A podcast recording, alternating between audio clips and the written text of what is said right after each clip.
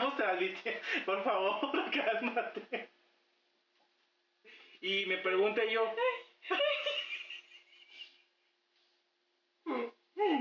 Esto significa que vamos por buen paso, por buen camino.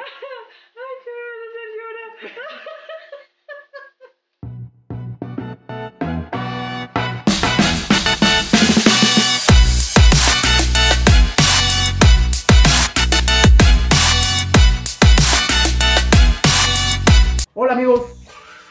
Y bienvenidos a este su podcast favorito Hola. y divertidísimo. Se llama La Pura Neta, donde les vamos a hablar.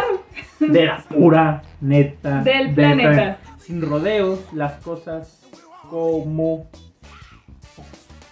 Sí, sí. Entonces, la otra vez Harumi, que estaba pensando, porque sí pienso, sí pienso, sí pienso, No dije nada.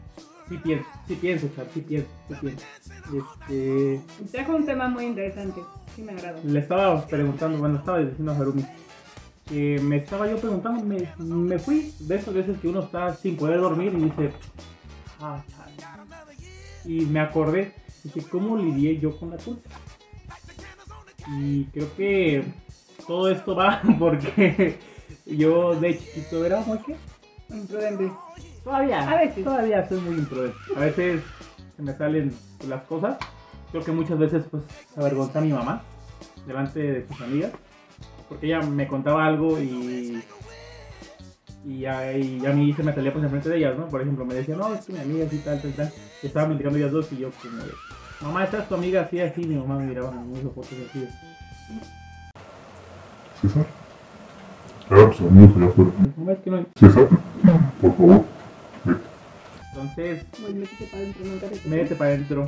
O me tocaba chanclazo, ¿no? También me decía, al rato vas a ver, a a. Cuando Creo que a a todos casa, nos han pasado con esto. vas a ¿no? ver. Entonces, creo que, o sea, yo no me quedaba con ninguna culpa, pues porque yo estaba niño, decía, pues, sí dije la verdad, ¿por qué? Pero yo creo que mi mamá se quedaba con esa parte de, ¿para qué le conté si ya sé cómo es el niño? Entonces, es un tema muy bonito porque creo que muchas veces nos pasa con Dios, ¿no? Que por vergüenza, por que ya hice esto, no quiero pues ac- ac- acercarme a Él porque tenemos una imagen errónea de Dios. Entonces, ¿cómo veías tú a Dios, Jarumi, antes de, de llegar aquí al cristianismo, antes de aceptar a Cristo en tu corazón? Lo veía como un Dios castigador, lo veía como un Dios duro, como alguien que no me iba a perdonar porque estaba ta- haciendo cosas malas, entonces dije, no, pues ya.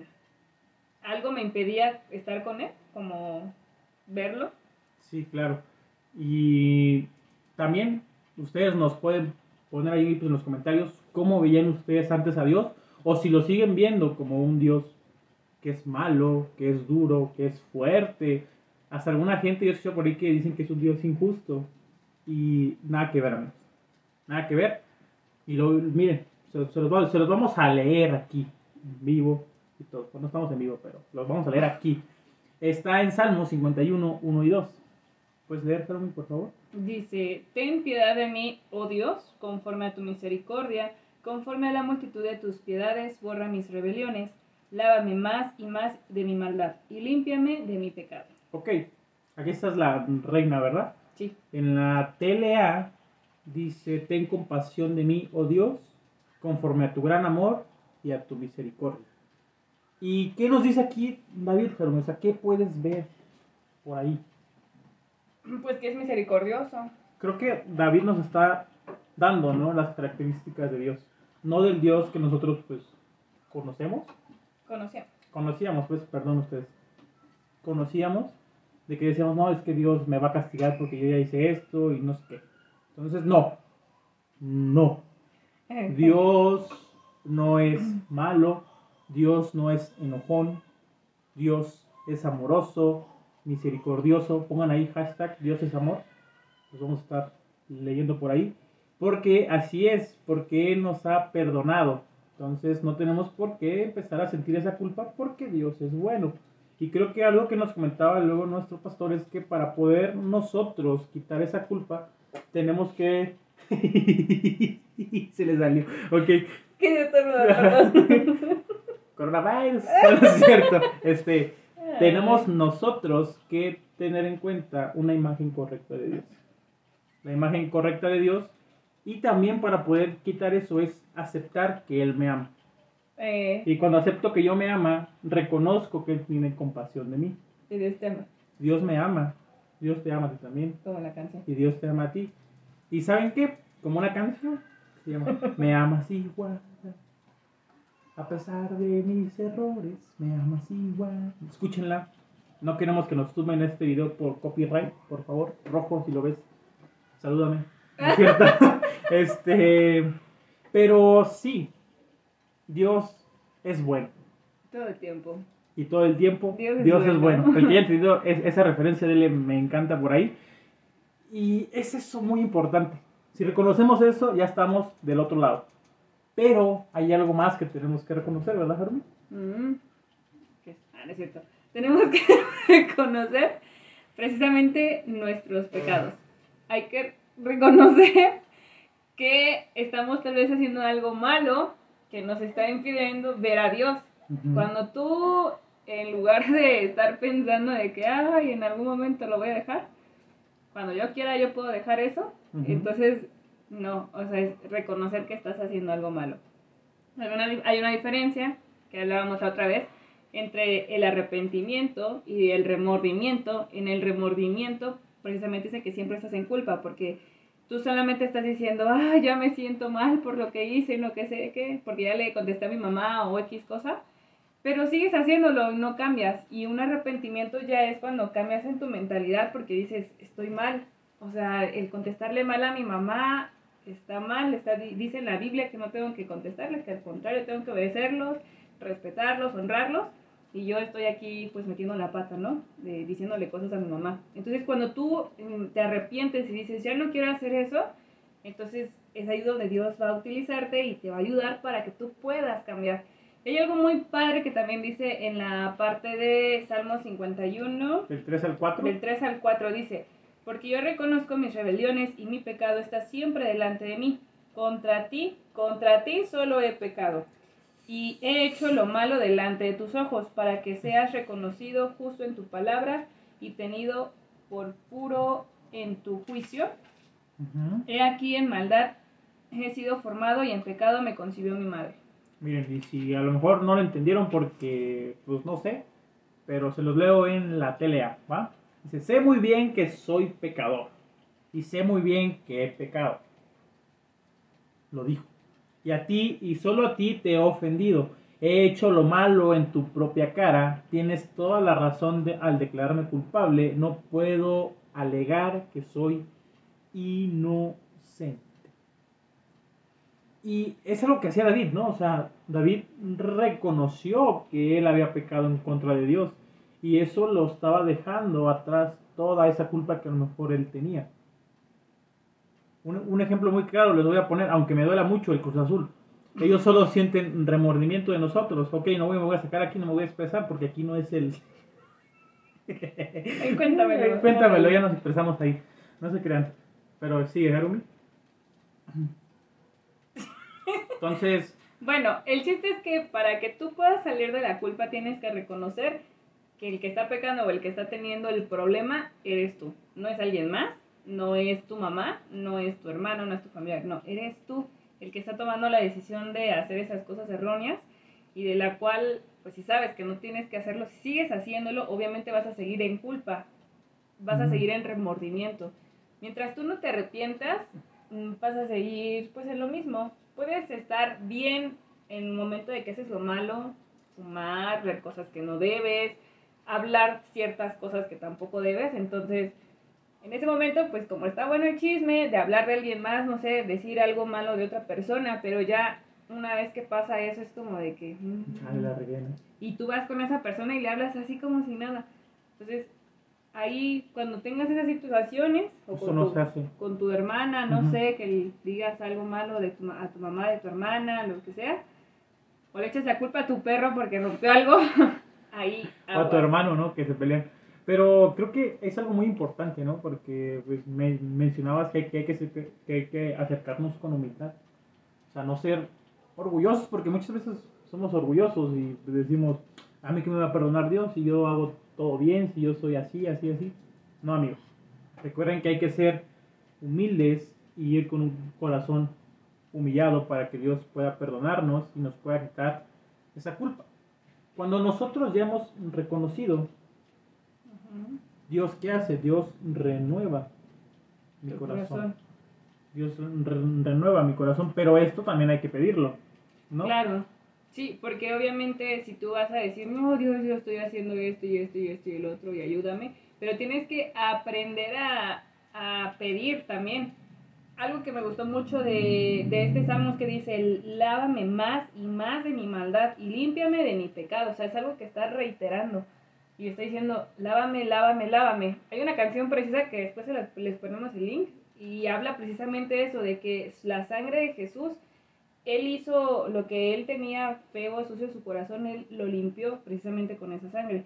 Entonces, cuando tú empiezas a pedirle a Dios que te ayude a salir de eso, por ejemplo, a ya no estar en, ese, en esos errores, en ese pecado, pues obviamente Dios va a poder apartarte y a poder ayudarte para que puedas limpiarte de esos pecados. Obviamente con un corazón humilde y con la...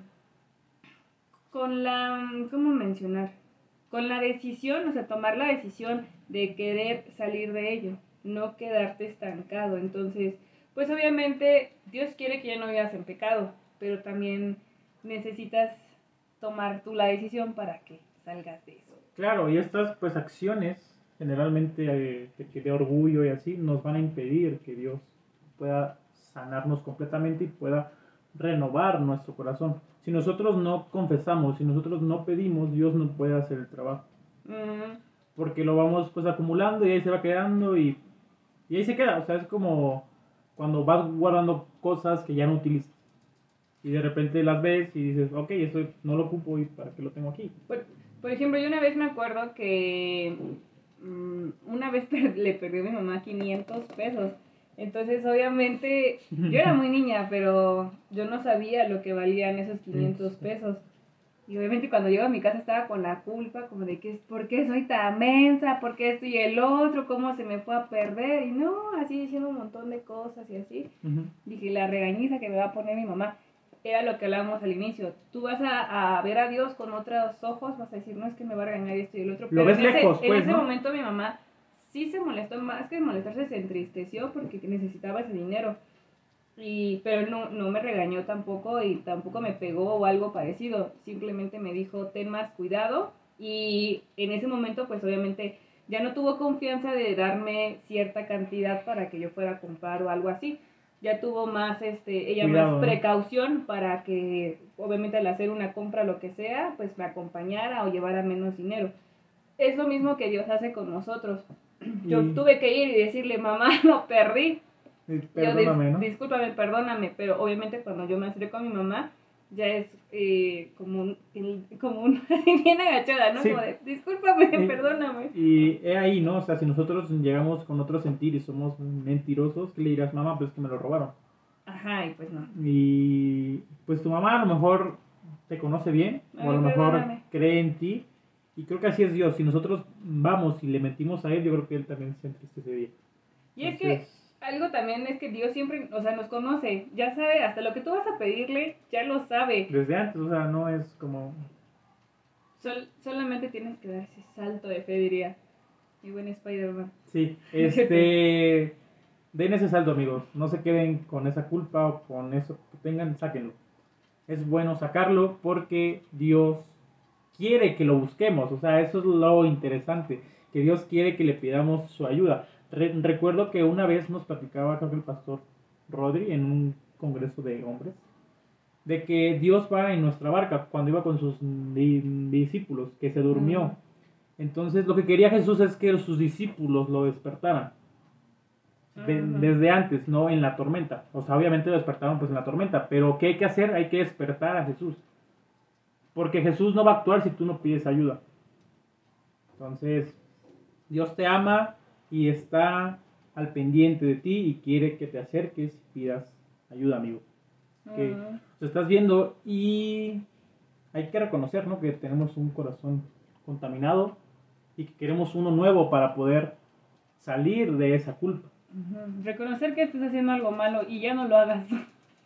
Si quieres lidiar con... No es tratar de lidiar con la culpa, es, es simple... O sea, más de que cómo lidiamos con la culpa, creo yo, es como de ya mejor no lidies con la culpa. Mejor Quítate Quítala eso. Ya no, ya no estés haciendo cosas que no debes. Entonces, Cambia tu mente, reconoce y pues tú, dije, tú deja que Dios renueve tu corazón. Y sabes, A- algo interesante es que Dios no, no te pide que, ay, ve y mátame, pues un, un cordero, ¿no?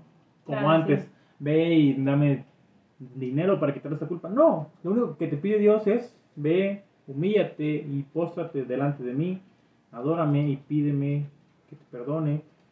Porque creo que hay en primera de Juan, ¿qué era?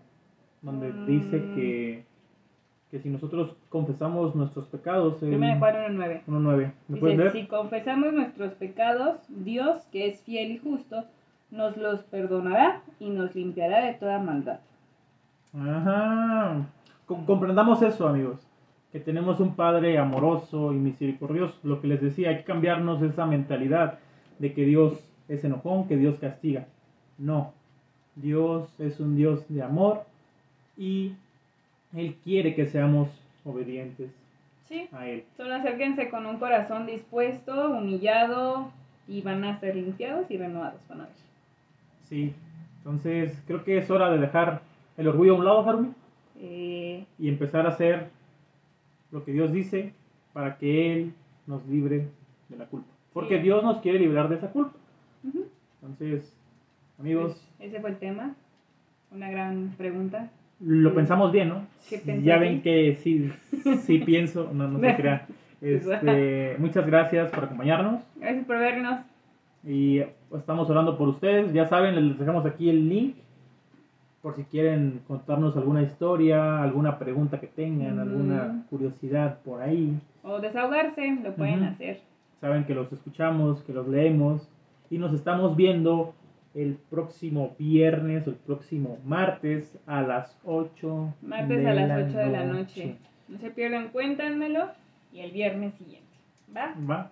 Los Es- queremos mucho, los amamos.